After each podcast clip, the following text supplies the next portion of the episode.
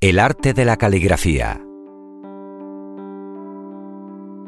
Cierto día, una niña escribió una docena de caracteres y se los mostró a su padre, esperando de él un elogio.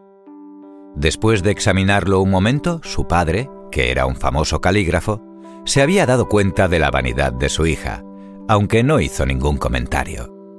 Cogió el pincel y agregó un pequeño trazo a uno de los caracteres que había hecho la hija, convirtiéndolo en otro carácter distinto, y le dijo, Enséñaselo a tu madre a ver qué dice.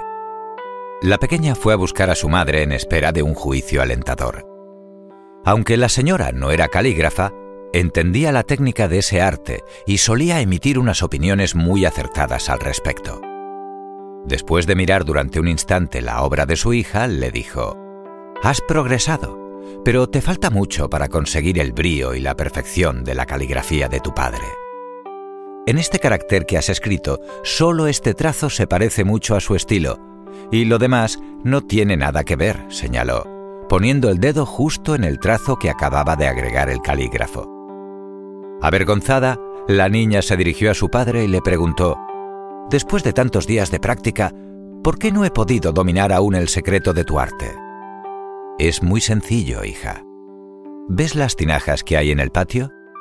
Cuando empecé a aprender la caligrafía, me dijeron que había que llenar de agua las 18 tinajas. Y el día que se agotara el agua haciendo tinta para los ejercicios, sería un buen calígrafo. Lo hice, por eso escribo mejor.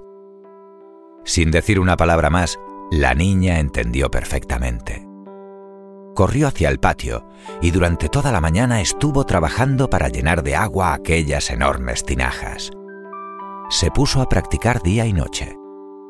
Veinte años después, cuando agotó la última gota de agua, llegó a tal dominio de la caligrafía china que fue consagrada como la santa de los pinceles. Colorín colorado, este cuento se ha acabado.